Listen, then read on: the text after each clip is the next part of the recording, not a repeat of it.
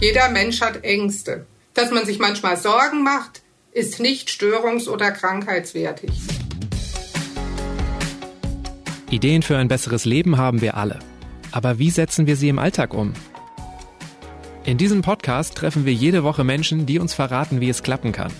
Willkommen zu Smarter Leben. Ich bin Lenne Kafka und diesmal spreche ich mit Barbara Günther Haug.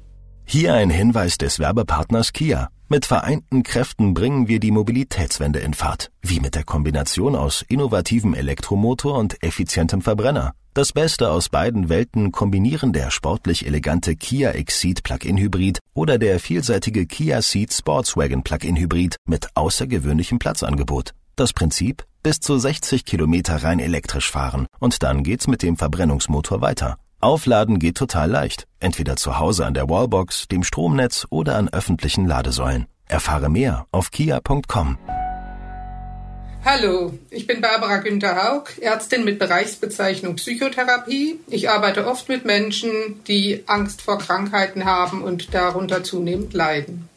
Ich weiß nicht, wie oft ich schon Halsschmerzen hatte oder mir mein Rücken oder das Knie wehgetan haben und im Normalfall lasse ich mich von sowas nicht aus der Ruhe bringen. Aber manchmal zieht, sticht oder kratzt es irgendwo im Körper und dann beginnen auch bei mir die Gedanken so ein bisschen zu kreisen. Was könnte das wohl sein? Ist das was Schlimmes? In der Regel habe ich dann zwei Lösungen parat, googeln und auf erstaunliche Bilder stoßen oder auf Ärzteportalen nach einem gut bewerteten Spezialisten suchen. Dabei könnte sich auch noch ein dritter Ansatz lohnen. Mal überlegen, wie es mir ganz generell so geht, auch psychisch. Denn hinter körperlichen Beschwerden stecken oft andere Probleme, als wir es vermuten. Stress, Anspannung oder auch Angst, aber eben keine tödliche Krankheit. Was hilft, wenn die Krankheitssorgen zu groß werden, erklärt Barbara in dieser Folge. Hallo Barbara, schön, dass wir sprechen können.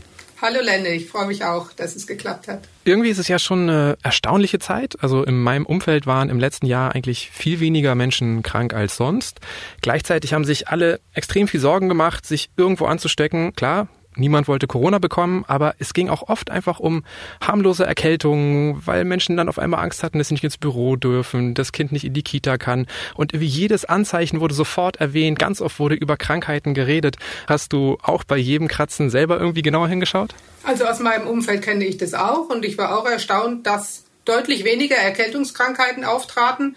Aber ich glaube, jeder hat auch wie verrückt jeden Schnupfen runtergepresst mit äh, Zitronensaft und Vitamin C aus lauter Angst, es könnte etwas Spezifisches sein.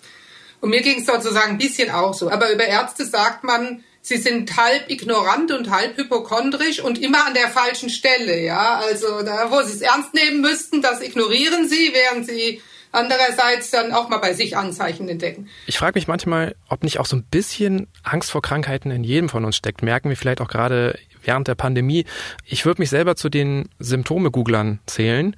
Ist das auch schon eine Vorstufe zur Krankheitsangst? Naja, jeder Mensch hat Ängste. Dass man sich manchmal Sorgen macht, ist nicht störungs- oder krankheitswertig. Das wird es erst, wenn man selber bemerkt, ich kann ja mich gar nicht mehr konzentrieren, ich kann ja nachts nicht mehr durchschlafen, weil ich dauernd aufstehe, um meinen Blutdruck zu messen. Ich habe ständige Angstfantasien, die mir das Leben zur Hölle machen. Unter ständigen Angstfantasien kann man sagen, ist das Oberstübchen dauernd am Kochen, der Herd ständig auf Stufe 9. Das verbraucht unheimlich Kraft. Die Leute nehmen oft stark ab, die haben keinen Appetit mehr. Sexualleben leidet auch. Und natürlich kann man dann nicht mehr gut seiner Arbeit nachgehen. Man hat Konzentrationsstörungen, Merkfähigkeitsstörungen, dann ist es krankheitswertig, dann entsteht ein Leidensdruck und dann kommen die Menschen auch manchmal eben in Behandlung. Aber dass man hin und wieder sich so seine Gedanken macht, das ist normal und äh, trifft alle Menschen. Woher kommt es, dass wir manche Symptome vielleicht, auch wenn wir jetzt nicht wirkliche Angstpatienten sind, manchmal so überhöhen oder so, so stark verunsichernd wahrnehmen? Also da muss man eben erstmal unterscheiden, ist da ein Realanteil bei oder ist es alles quasi meine Fantasie nur? Und auf der anderen Seite ist es halt auch so, wenn es uns gut geht und wir guter Dinge sind und unser Leben gut läuft, dann denken wir nicht an Krankheiten, wenn wir mental gesund sind. Dann genießen wir den Flow und machen uns keine Sorgen. Aber wir haben halt alle viele Phasen, wo es nicht so einfach ist. Das Leben stellt uns dauernd neue Ansprüche. Und dann kann es sein, fällt unser Blick auf einen Leberfleck oder unser Puls geht auf einmal so komisch und dann so ein bisschen die Ängstlichkeit, die aus anderen Gründen schon in uns ist, die kanalisiert sich dann auf diesen Punkt. Dann denkt man auf einmal, oh, mein Puls geht aber komisch. Und wenn ich erstmal den Gedanken denke, mit meinem Puls ist was nicht in Ordnung, was passiert dann? Ja, geht er hoch. Der wird noch schlechter. Das ja. heißt also, ne, das ist ein Problem mit der Angst, die schaukelt sich sehr schnell aus sich selbst heraus auf.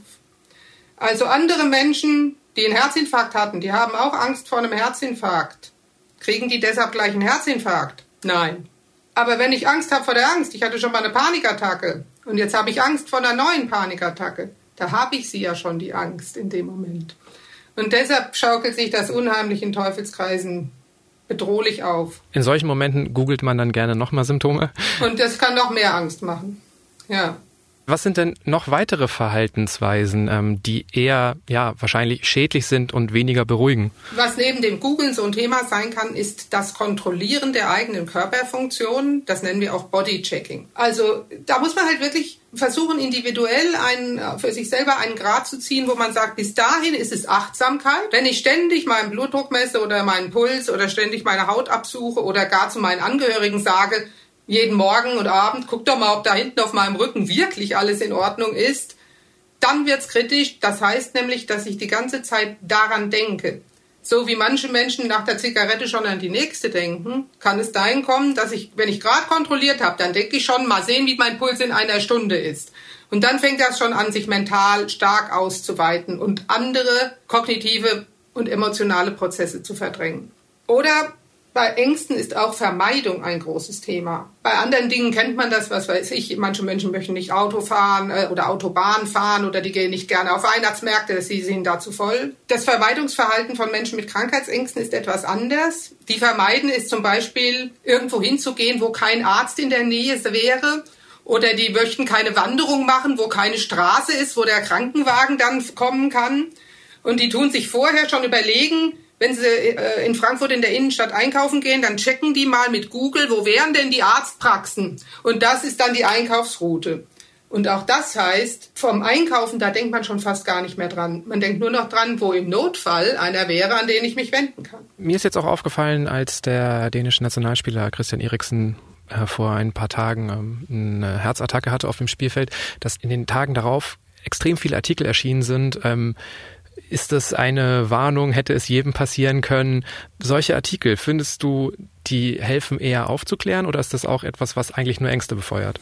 Ich finde, dass das jetzt völlig natürlich und passend war. Also es ist eine natürliche Reaktion auf so ein Schockereignis. Das hat uns ja doch alle irgendwie schockiert. Und dass da jetzt nochmal drüber nachgedacht wurde und auch man sich natürlich fragt, gab es da irgendein warnendes Vorzeichen? Das finde ich erstmal natürlich.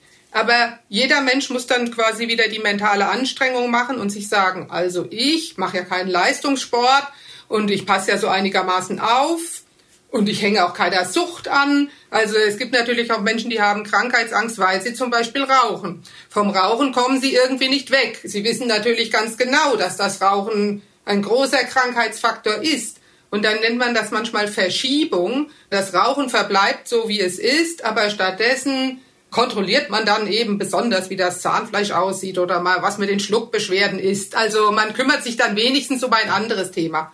Und sowas kann also hier natürlich wieder solche Ängste befeuern. Im Prinzip muss jeder nach so einem Ereignis sich wieder sagen, aber ich bin nicht Herr Eriksen und bei mir ist das auch alles im Rahmen und ich kann weitermachen. Also entstehen solche Ängste auch durchaus durch falsche Bezüge, dass ich sehe vielleicht, oh, der 29-Jährige oder wie alt er ist, Christian Eriksen, der hat eine Herzattacke, ich bin auch 29, dann muss mir das auch passieren, aber vielleicht passiert es ihm, weil er Leistungssportler ist und ich beanspruche meinen Körper gar nicht so sehr. Das ist genau der Punkt. Häufig ziehen wir die falschen Schlussfolgerungen. Nennt man in der Therapie kognitive Fehler.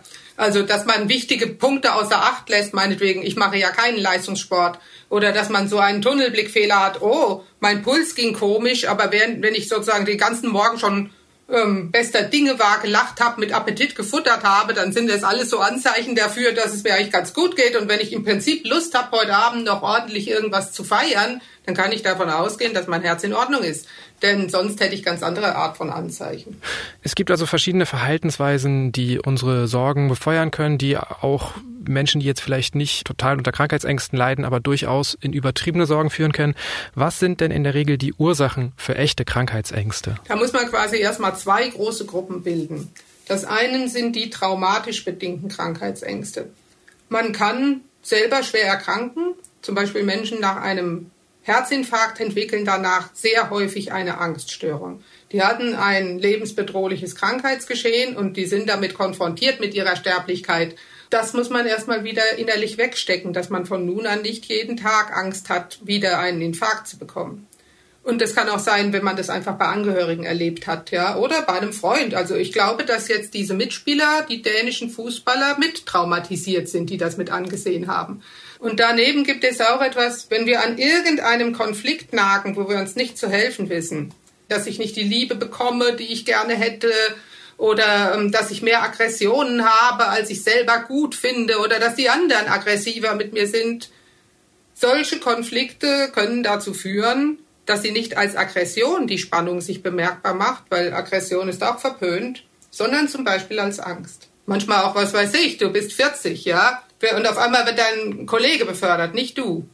Das ist auch, kann eine, eine furchtbare Belastung sein. Andererseits will man sich ja dann trotzdem nicht mit seinem Chef total überwerfen. Man hat ja erstmal gar keine Alternative und dann kann es sein, dass diese Spannung, die Frustrationswut und was da so entstanden ist, den Umweg über die Angst macht. Daneben Angst ist etwas, was einen starken vererblichen Anteil hat. Bei meinen Angstpatienten, die keine traumatischen Ursachen haben, kann man fast immer sagen, dass ein Elternteil auch schon signifikante Angst hatte. Und das heißt, die bringen in ihrer Veranlagung gewisse Angstkeime mit. Wie das so im Garten auch ist, längst nicht jeder Keim, der da ist, kommt zum Wachsen, ja, und es liegen auch andere Keime da. jeder Mensch kann genauso auch Mut und Selbstvertrauen entwickeln. Aber wenn man dann schon ein ängstliches Elternteil hat, dann hat man oft auch eine ängstlich hemmende Erziehung erhalten. Und dann ist es so, dass solche Menschen haben sich noch nie die Beine gebrochen, weil die durften als Kinder nie auf einen Baum klettern. Also konnten sie auch nicht runterfallen. Aber sie haben halt auch nicht gewisse ähm, Erfahrungen gemacht, durch die man Selbstvertrauen erwirbt. Ja? Okay, aber das heißt zusammengefasst, es gibt wirklich verschiedene Ursachen und das kann in der Kindheit ausgelöst werden. Es kann aber auch wirklich sein, dass ich jetzt in meinem Leben bisher eigentlich nicht davon betroffen war, aber dass jetzt zum Beispiel die Pandemie mich so stark verunsichert, dass das eine Art traumatisches Erlebnis vielleicht für mich ist oder dass ein naher Bekannter erkrankt ist während der Pandemie, dass ich jetzt äh, auch plötzlich mit Mitte 30, Mitte 40, Mitte 50 noch das erste Mal Krankheitsängste entwickeln kann. Ja, Genau so ist es. Also ich denke, dass man, wenn man jetzt so die allgemeine Pandemie erlebt hat und nicht irgendwie jetzt da persönlich im näheren Umfeld was erlebt hat, na, wenn man vorher schon Ängste hatte, hat das natürlich diese Ängste nochmal angefeuert. Aber man kann vorher ganz gut unterwegs gewesen sein und macht dann so ähm, eine Erfahrung, irgendjemand stirbt oder gar man selber hat einen schweren Verlauf. Das verändert einen.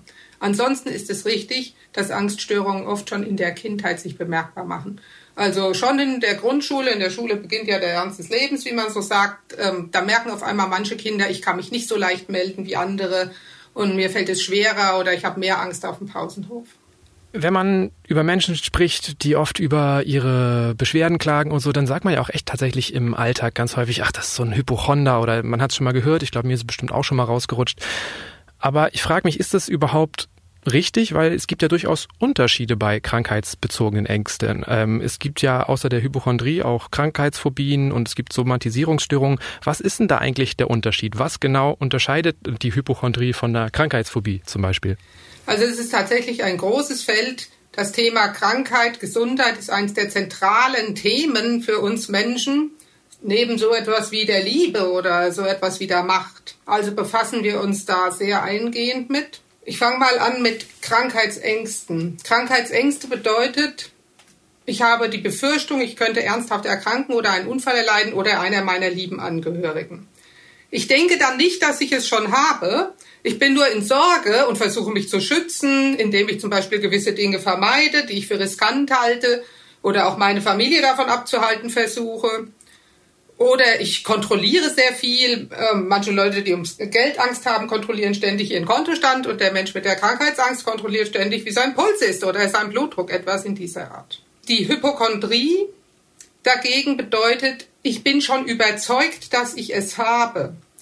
Das heißt, ich war schon beim Arzt und ich habe dem schon gezeigt, ich habe hier so einen Fleck am Arm, der ist verdächtig, ich habe es gegoogelt, es könnte ein Melanom sein. Naja, wenn der Patient so kommt, wird man so auch erstmal eine Biopsie machen und so. Und dann sagt der Pathologe, Sie haben aber das kein Melanom, das sind gutartige Veränderungen. Und dann ist der Patient vielleicht für ein oder zwei Tage beruhigt und dann kommt ihm diese fälschliche Überzeugung wieder. Und das ist also ähm, dann schon ein gewisser Realitätsverlust. Der hypochondrische Patient befasst sich dann oft nur noch mit seinem, seiner fälschlichen Überzeugung von äh, tödlicher Krankheit. Das beschäftigt ihn in dem Moment, wo sich das als fixe Idee festgesetzt hat, natürlich sehr stark und dann fällt er oft aus sozialen Bezügen raus und ist nur noch bei Ärzten. Es gibt Menschen, die beschäftigen sich sehr gern mit ihren Krankheiten. Die werden dann auch ein bisschen als Hypochonder gescholten. Da ist die Oma ist hypochondrisch. Die Oma hat aber da einfach ein gutes Thema beim Kaffee trinken. Also das interessiert sie und weil sie hat auch Zeit dafür, sich genau zu beobachten. Die anderen Damen, die da sitzen, finden das auch äußerst ähm, erhellend und dann hat es Unterhaltungswert und ist nicht störungswertig. Also wenn wir Leuten so an den Kopf knallen, ey, du bist doch ein Hypochonder, dann sind das ja oft eher diese besorgten Menschen, also die du jetzt eigentlich als Menschen mit Krankheitsängsten beschreiben würdest. Ja, das stimmt. Also die echte Hypochondrie, wo diese nahezu wahnhafte Überzeugung von einer Krankheit ist, die immer wieder ausgeschlossen, immer wieder untersucht und äh, wird und der Patient immer wieder äh, gesagt bekommt, sie haben das nicht diese Art der Störung ist eher selten. Vor welchen Krankheiten haben denn Hypochonder in der Regel Angst? Ist es dann wirklich sowas wie Krebs, also so wirklich so tödliche Krankheiten oder? Die ähm, tödlichen großen Menschheitskrankheiten wie Krebs, wie Herzinfarkt, Schlaganfall, das sind sozusagen die Krankheiten, wo der Patient mit der Krankheitsangst sich sehr stark mit befasst. Bei der Hypochondrie sind es oft Krankheiten, die auch, wie soll ich sagen, ein gewisses düsteres Faszinosum haben. Also Hirntumor oder amyotrophe Lateralsklerose oder Multiple Sklerose, wo man vielleicht schon mal einen berühmten Patienten kennt, wie den Stephen Hawking, der das hatte und das war dann in der Zeitung und das tut ja irgendwie auch die Fantasie entzünden. Also das sind dann häufig Krankheiten mit einem gewissen Nimbus. Ich will noch mal kurz auf das Stichwort Somatisierungsstörung zurückkommen, weil das auch sehr wichtig ist und auch da hineinpasst. Eine Somatisierungsstörung würde heißen, du hast mentale Spannungen, das kommt vom Kopf, aber es fühlt sich nicht an, als käme es vom Kopf, sondern es fühlt sich an, als hätte man ein Magenleiden oder ein Rückenleiden. Das heißt, die mentale Spannung wirkt auf irgendwie ein Endorgan. Ja? Bei manchen Leuten ist die Somatisierungsstörung so, dass sie starke vegetative Symptome haben. Die schwitzen viel, die, die haben Schwindel, die haben ein Kloßgefühl im Hals. Und da hat man ja verständlicherweise erstmal das Gefühl, wenn das im Hals sich so komisch anfühlt oder wenn ich Schwindel habe, vielleicht ist mit meinem Hals etwas nicht in Ordnung oder vielleicht mit meinem Innenohr, das wissen ja die Menschen, dass da der Schwindel oft entsteht. Also geht man begreiflicherweise erstmal zum HNO-Arzt und der HNO-Arzt findet nichts. Unser Gehirn kann Symptome an allen möglichen Körperregionen verursachen, die in Wahrheit dort nicht entstanden sind. Mal zum Vergleich, angenommen, man hat eine Prüfung dann hat man auf einmal Reißen im Darm und rennt zur Toilette. Es ist aber in Wahrheit nicht der Darm schuld, sondern es kommt von da oben. Okay, das heißt, solche Menschen haben auch wirklich echte Symptome. Die simulieren nicht oder ist nicht eingebildet. Sondern das ist ein wichtiger Punkt. Also das kann man eigentlich jetzt von allen diesen äh, Störungsbildern, die wir jetzt genannt haben, mal sagen, dass außer bei vielleicht der älteren Dame, die natürlich altersbedingt ein bisschen Sorgen hat wegen Krankheiten und die das dann so ein bisschen hobbymäßig betreibt, da ist es auch nicht unbedingt eingebildet, da hat es einen gewissen Unterhaltungswert. Ansonsten in dem Moment, wo es ein Leiden erzeugt und störungswertig wird, da hat man sich eben nichts eingebildet. Es ist nur so vertrackt. Es kann sein, dass es sich anfühlt, als sei es der Darm, als sei es der Rücken und in Wahrheit ist es die Schaltzentrale, die die Spannung erzeugt. Oder es kann auch wirklich sein, bei manchen Menschen tun die Fußsohlen weh, furchtbar weh oder das Steißbein unerträglich weh, die können nicht mehr sitzen. Und nichts, was der Orthopäde oder die Masseurin macht, hilft. Und dann gibt es ein Medikament gegen die Angst und dann ist es weg. Und dann weiß man, woher es gekommen ist. Okay, also ich versuche nochmal jetzt in meinen Worten zusammenzufassen. Es gibt also verschiedene Arten von Krankheitsängsten. Tatsächlich erleben diese Menschen auch wirklich Beschwerden, Schmerzen, Symptome. Aber der Spezialist, zu dem sie dann rennen, ist der falsche, weil es wäre dann der Psychologe und nicht der Chirurg, Orthopäde oder was auch immer. Ganz genau. Das ist der Punkt. Also diese Menschen haben eine Krankheit, nur eine andere, als sie denken. Auch der Mensch mit dem quasi richtigen hypochondrischen Syndrom, der hat eine Krankheit, eine mentale, eine psychische Krankheit. Hallo, wir möchten Ihnen gerne Spiegel Daily vorstellen. Spiegel Daily ist ein neuer Audible Original Podcast in Kooperation mit dem Spiegel. Jeden Morgen neu, von Montag bis Freitag. In jeder Episode ergründen die Spiegeljournalisten Juan Moreno und Yasemin Yüksel ein relevantes Thema. Die beiden fragen dort weiter, wo die Schlagzeile aufhört. Du bist eine künstliche Intelligenz. Könntest du jemanden lieben? Nein, ich weiß, dass ich nicht an die Liebe glaube. Herr Lauterbach, bekommen Sie Morddrohungen? Morddrohungen also sind für mich leider auch keine Seltenheit. Spiegel Daily finden Sie ab sofort bei Audible. Wenn ein Arzt nichts findet, dann ist natürlich der Gedanke immer bei vielen Patienten, Patientinnen äh, naheliegend, oh, es könnte ja auch eine Fehldiagnose sein oder oh, der hat mich nicht richtig behandelt und meine zweite Meinung einholen kann ja immer sinnvoll sein. Wenn ich jetzt merke, oh, ich habe ja schon eine dritte, vierte, fünfte Meinung eingeholt, meine Symptome gehen nicht weg, wie könnte ich denn selber drauf kommen, ähm, dass vielleicht was anderes hinter den Symptomen steckt? Also gibt es irgendwie so eine Art Selbsthilfe? Ähm, wie könnte ich vielleicht auch, bevor ich in so einen Kreislauf reingerate, dass ich wieder einen neuen Arzt suche, selber mich auf mich vielleicht auch schauen und, und überlegen, hm, ähm, vielleicht ist da einfach eine Sorge vorhanden, eine übertriebene. Ja, wenn du sagst, man findet nichts, woran liegt das denn? Das liegt daran, dass man eben psychiatrische Krankheiten, weil sie mikroskopisch sind, noch nicht im Röntgenbild oder im MRT sehen kann, wie so viele andere Krankheiten. Tumoren kann man sehen, ne? Magenschleimhautentzündung kann man sehen. In der Psychiatrie ist es immer wichtig, dass man das Normale vom Pathologischen abgrenzt. Man darf nicht alles pathologisch einordnen. Der Mensch hat viele Stimmungsschwankungen, der Mensch hat Ängste, das ist noch keine krankheitswertige Störung.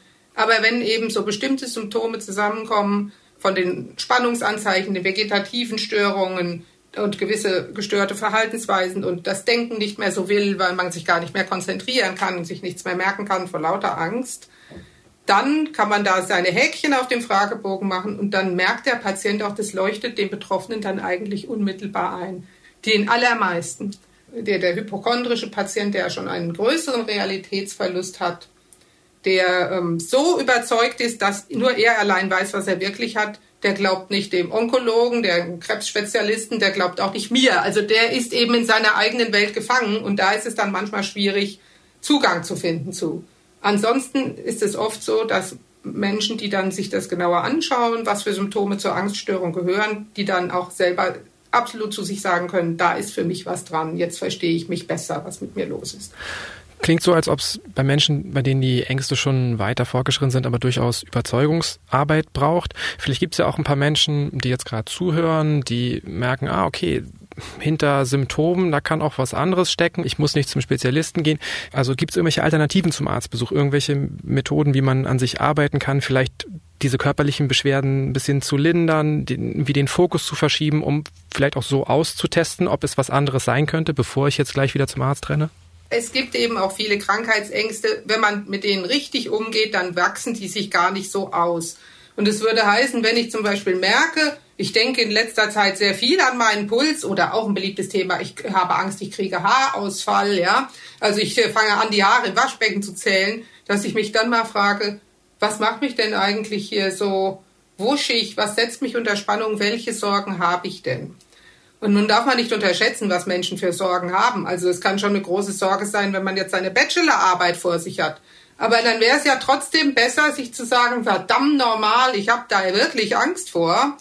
Und sich zu überlegen, was kann helfen? Brauche ich eine Lerngruppe oder muss ich mich nochmal auf den Hosenboden setzen oder brauche ich mal ein freies Wochenende? Also, dass ich es für möglich halte, dass ich unter mentaler Belastung doch wirklich Symptome entwickle und dass ich aber auch eigene Methoden habe, mal es meinem Kopf wieder besser gehen zu lassen. Unser Gehirn ist ein einmaliges Organ auf diesem Planeten. Es gibt kein anderes Lebewesen, das ein Gehirn hat wie wir. Also auf unserer Harfe sind viele Seiten. Die können sich auch mal verheddern, das ist klar. Aber ich kann schon ein bisschen üben, dass ich sage, Vorsicht jetzt, ich bin irgendwie nervös, ich bin nicht gut dran. Was kann helfen? Wenn ich mir die Frage stelle, bin ich schon mal einen Schritt weiter. Okay, und körperliche Beschwerden, also hilft es aktiv zu werden oder hilft es eher, die Bewegung zu vermeiden? Sollte ich mich auf den Körper fokussieren und vielleicht zu merken, es ist gar nicht so wild oder ist es genau eher befördernd? Also bin ich dann wieder zu doll fokussiert auf meine Beschwerden? Spannungszustände haben ja immer damit was zu tun, dass ich irgendwie in ein Extrem abdrifte. Also ich bin aus meiner Mitte raus. Das heißt, ich müsste mich mal fragen, Habe ich in letzter Zeit nur noch Kopfarbeit gemacht, nur noch am Schreibtisch gesessen oder bin überhaupt nicht mehr rausgegangen? Dann sollte ich mich mal bewegen, dann sollte ich mal wandern gehen, dann sollte ich mal was machen, wo ich nicht den Kopf für brauche. Während wenn ich den Eindruck habe, ich habe die ganze Zeit nur schwer geschafft und was, ich habe drei kleine Kinder und meine Mutter ist jetzt auch noch krank geworden und dann äh, bin ich auch noch gefallen und, und habe jetzt seitdem da äh, einen Stützstrumpf am Bein. Wenn ich also sehr viel rumgerannt bin, dann brauche ich mal Ruhe. Also, dass man mal guckt, wie kann ich wieder die Balance herstellen? Was ist denn eigentlich los? In welches Extrem bin ich abgedriftet? War ich zu sehr erstarrt und gelähmt und blockiert oder war ich überaktiv und getrieben und gehetzt? Und dann versuche ich ein bisschen die andere Seite wieder zu stärken. Was ich mir wahnsinnig schwierig vorstelle für Betroffene ist, dass es ja nun mal einfach so ist, dass zum Leben Krankheiten dazugehören und auch Menschen mit Krankheitsängsten werden immer wieder krank werden. Also wir können es einfach nicht vermeiden. Wie findet man denn da ein gesundes Maß? Also wann würdest du Symptome immer ernst nehmen? Wann wird es zu viel? Also erstmal finde ich das einen sehr wichtigen Punkt, was du sagst, dass jeder Mensch Krankheiten bekommen wird, auch wenn er Angst davor hat. Ein Grund für Krankheitsangst ist, dass die Menschen denken, wenn ich nur vorsichtig genug bin, dann schütze ich mich. Aber irgendwann wird die Vorsicht zur Fessel. Also Umsicht ist besser als Vorsicht. Oder es ist auch so wie mit dem Regenschirm. Manchmal regnet es, obwohl man den Regenschirm mitgenommen hat. Ja, ist ja so ein Ritual. Ja. Das hat was mit menschlicher Reife zu tun. Dass ich mir manche Dinge eingestehe, das ist so. Und ich werde es wohl irgendwie durchstehen. Meine Kompetenzen und Ressourcen, die ich sonst so habe, werden mir auch da helfen. Ansonsten ja, man kann krank werden und ein bisschen Vorsorge kann da nicht schaden. Und man sollte gucken, ja, dass wenn man schlechte Angewohnheiten hat, ob es der Tabak oder der Alkohol oder ähnliches ist, ob man da irgendwie von wegkommt, unter Umständen auch mit Unterstützung von anderen. Und angenommen, man macht das schon alles ganz wacker und, und man lebt ganz vernünftig, ja, dann geht man zum Zahnarzt und zur gynäkologischen oder urologischen Vorsorge. Und es ist auch immer ratsam, einen Hausarzt zu haben ein junger Mensch wird nicht oft den Hausarzt in Anspruch nehmen. Ab dem 40. Lebensjahr kann es nicht schaden, zweimal im Jahr ein Labor zu machen. Und dann, wenn man diese üblichen Routinen hat, dann sagen einem ja auch die Behandler, die sagen einem, kommen Sie in einem Jahr wieder oder kommen Sie wieder, wenn Sie mich brauchen oder kommen Sie in drei Wochen wieder. Hier ist irgendwas bisschen verdächtig. Dazu verlässt man sich auf die Expertise dieser Fachleute.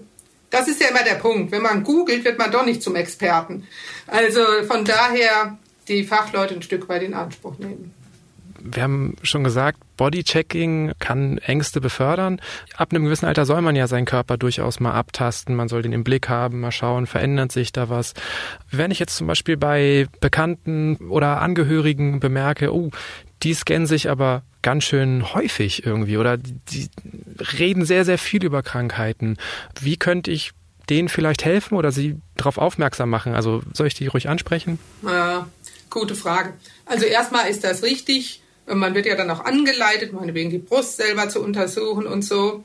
Und man braucht sowas wie eine funktionale Verdrängung, dass wenn man es gemacht hat und danach vergisst man es wieder. Und wenn man anfängt, also dass es einen stark beschäftigt und wenn man das auch anderen Leuten erzählt, dann ist es wahr, dass die Betroffenen selber das erstmal oft gar nicht irgendwie als komisch empfinden. Die sind halt wirklich so davon beschäftigt, ja, und die wollen davon reden. Und dann braucht es manchmal die Umgebung, die sagt, also ehrlich gesagt, du hast ja gar kein anderes Thema mehr oder jetzt fängst du schon wieder davon an oder warum bist du immer so lange im Bad? Und das kann man sicherlich auch mal, wenn man jetzt ein guter Freund ist, dann kann man ja mal sagen, mir fällt auf, du hast in letzter Zeit wirklich ziemlich viel dir wegen Krankheiten Sorgen gemacht hast du was, ja? Oder, oder hast du andere Sorgen? Also das kann man ja mal fragen. Ansonsten bleibt das sicherlich häufig bei den Angehörigen. Und dann ist es leider oft so für die Angehörigen gar nicht so einfach. Die werden zum Teil auch in das Bodychecking mit eingebunden oder die müssen diese Hilfs-Ich-Funktion übernehmen. Der Patient hat ständig Angst, in Ohnmacht zu fallen, wenn er allein in die Stadt geht und deshalb will er nicht mehr allein in die Stadt gehen und hat dann alle möglichen ausgefeilten Strategien, wie er seine Bezugspersonen dazu bringt, sie zu, ihn zu begleiten. Und da muss die Bezugsperson sich mal fragen, ob das auch so ganz die Richtigkeit hat. Und ansonsten ja, wirklich darauf drängen. Und dann ist auch der erste Ansprechpartner mal der Hausarzt zu sagen, guck mal, du bist doch irgendwie ängstlicher geworden. Was hast du eigentlich? Lass uns mal zusammen zur Frau Dr. So und so gehen. Lass uns das mal besprechen. Glaubst du eigentlich, dass Ärzte das schon genügend auf dem Schirm haben, diese psychischen Faktoren? Also ich glaube doch, dass das inzwischen präsent ist, ja. Ich glaube, das ist wirklich auch eine gesellschaftliche Veränderung. Man hätte das früher oft ja als beschämend gefunden, dass man den Patienten nicht damit konfrontieren will, man will ihn nicht eben beschämen. Und dieses mit der Einbildung ist ein großer Punkt. Bloß weil man es nicht sieht, also vor 100 Jahren hätte man auch keine Lungenentzündung gesehen. Und dann kam Konrad Röntgen und dann konnte man auf einmal eine Lungenentzündung sehen, ja. Und äh, inzwischen kann man viele Dinge sehen, psychische Krankheiten immer noch nicht. Und da hat man früher das halt so, vielleicht macht er doch was falsch, denkt er falsch oder so, ja. Und da wollte man den Leuten nicht mit solchen Unterstellungen kommen und die Leute hätten es auch nicht gerne gehört. Aber inzwischen, glaube ich, ist es viel mehr im Bewusstsein angekommen, dass unser komplizierter psychischer Apparat im Kopf erkranken kann, wie jedes andere Organ auch. Und dass der die vertracktesten Symptome machen kann. Ein weiteres Problem, ähm, es gibt ja einfach sehr viele Erbkrankheiten. Ich glaube, tatsächlich in sehr, sehr vielen Familien kommt irgendeine Art von Erbkrankheit vor. Und ich erlebe in meinem Umfeld das sehr unterschiedlich, wie die Menschen damit umgehen. Es ist natürlich eine Belastung, wenn man weiß irgendwie, okay, meine Mutter hat diese schwere Krankheit oder mein Vater hat diese schwere Krankheit. Aber man kann diese Situation ja auch nicht ändern. Hast du einen Tipp, wie man sich davon weniger belasten lassen kann? Eine sehr gute Frage. Das wäre ja eine, auch eine Krankheitsangst wirklich mit einem Realanteil. Also da wäre schon erstmal die Frage zu stellen, wie hoch ist die Penetranz dieses Erbfaktors? Also es gibt Krankheiten, wo 50 Prozent der Nachkommen mit erkranken, also meinetwegen die Korea Huntington, Feitstanz auch genannt, eine schwere neurologische Erkrankung, die einen der Hälfte des Lebens bösartig dahinrafft. Und wenn die Hälfte der Kinder das hätte, das ist eine sehr hohe Penetranz, ja. Aber es gibt ja auch Dinge, da kannst du sagen, ja, meine Mutter hatte Brustkrebs und es gibt jetzt gewisse Gefahr, dass ich es auch habe. Oder mein Vater hatte Diabetes. Dann würde man eben sagen, nimm alle Vorsorgemöglichkeiten in Anspruch, die es so gibt. Lass dich informieren von den zuständigen Ärzten. Tu dich nicht gerade versündigen. Also was weiß ich, der Diabetiker soll nicht zu dünn und nicht zu dick sein. Ähm, lass dich da beraten. Wir wollen darauf hinaus, dass man möglichst viel Lebensqualität hat und manchmal muss man auch denken, wenn man in einem äh, Kessel mit 100 Bällen hätte und ein Schwarzer ist dabei, wenn ich den Schwarzen ziehe, hätte ich den Hauptgewinn. Würde ich den Schwarzen ziehen? Wahrscheinlich nicht. Und so ist es auch mit dieser Erbkrankheit, die vielleicht auch nur einer von 500 Bällen ist. Also wir haben schon auch eine große Wahrscheinlichkeit, nicht zu erkranken und unsere Kinder auch nicht. Also an Wahrscheinlichkeiten zu denken, ist etwas, was einem da helfen kann. Barbara, wir sind leider bald am Ende der Zeit angekommen. Ich habe schon gesagt, ich glaube, ich komme ganz gut mit meinem Symptome googeln klar. Ich habe auch das Gefühl, die Pandemie hat mir ja nicht ähm, zu sehr geschadet. Aber ich habe natürlich auch am Anfang ganz viel Nachrichten verfolgt, habe in den ersten Wochen der Pandemie alles gelesen über Aerosole, Viren, Übertragungswege. Ich frage mich manchmal, wie das so nach der Pandemie wird, wenn die U-Bahnen wieder voll sind, wenn die Kneipen gefüllt sind, wenn im Konzert hinter mir irgendjemand mir feuchtfröhlich ins Ohr singt, ob ich damit dann noch klarkommen werde, was könnte mir helfen, sozusagen dieses neu erlernte Wissen über Virenübertragung nicht zu sehr an mich ranzulassen, wenn irgendwann hoffentlich alles mal wieder normal ist. Ja, normal würde ja heißen, dass eben nicht mehr so viele Viren kursieren. Und das heißt, die Wahrscheinlichkeit, dass ich mich anstecke, ist dann nochmal sehr viel gesunken. Auch jetzt eine Inzidenz von 100, das hatten wir ja als hoch empfunden, bedeutet, dass 99.900 Leute kein Corona haben, ja. Also, dass ich mir da immer mal wieder die Größenverhältnisse klar mache. Und in dem Moment, wo wir an dem Sicherheitsniveau sind, das wir vorher hatten und mit dem wir zu leben gewohnt waren, können wir zufrieden sein. Also wenn, wenn wir ins Auto steigen, haben wir auch keine absolute Sicherheit, aber wir fahren ganz getrost, weil wir vertrauen auf unser Können und wir vertrauen ein bisschen auch auf unsere anderen Verkehrsteilnehmer. Und das heißt, wir haben ein Gefühl der Sicherheit, obwohl wir keine hundertprozentige Sicherheit haben. Das heißt, wir können uns sagen, wenn Corona vorbei ist, dürfen wir wieder ein Gefühl der Sicherheit haben. Wir haben sogar was an Hygiene dazugelernt, aber im Prinzip ist Deutschland ohne dies ein sehr hygienisches Land. Also hier ist es sehr sauber. Hier bekommt jeder im Kindergarten schon beigebracht, Händchen waschen. Also da haben wir schon eine gute Hygienekultur in Deutschland immer gehabt, ja. Und darauf dürfen wir uns ein bisschen verlassen. Jetzt sind alle nochmal sensibilisiert. Und wir sagen uns, wenn das Risiko von Corona nicht mehr größer ist als das allgemeine Lebensrisiko, mit dem wir an vielen Stellen klarkommen müssen, dann sind wir doch aus dem Schneider. Also da können wir wieder so einen kognitiven Fehler ähm, nehmen. Wir dürfen nicht meinen, dass wir jetzt immer nur wie das Kaninchen auf die Schlange auf Corona starren. Wenn wir feststellen, dass die Corona-Gefahr nicht größer als die Verkehrsgefahr ist oder nicht größer als die Gefahr, dass ich beim Wandern blöde den Abhang runterkollere oder die Gefahr, dass mich einer in der U-Bahn komisch anmacht, dann können wir unsere Skills nutzen, die wir auch vorher schon hatten, vergnügt zu bleiben, obwohl es keine hundertprozentige Sicherheit im Leben gibt. Okay, dann hoffe ich, dass wir bald alle geimpft sind, dass keine weiteren Ängste dazukommen. Das ist eine große Ressource. Dass wir tatsächlich vielleicht ja, wie du es gerade erwähnt hast, auch etwas durch die Pandemie gelernt haben und eventuell sogar noch sicherer leben und weniger Ängste vor Krankheiten haben müssen. Also das glaube ich schon irgendwie, auch für die äh, Schnupfen. Ähm, eine kanadische Kollegin sagte mal, ich verstehe nicht, wieso in Deutschland alle dauernd Schnupfen haben. Ich sagte, wieso hat man in Kanada keinen Schnupfen? Nö. Also vielleicht haben wir dort auch weniger Schnupfen dann in der Anschluss. Wäre schön. Ich danke dir für deine Zeit. Danke fürs Gespräch. Ja, vielen Dank auch. Alles Gute.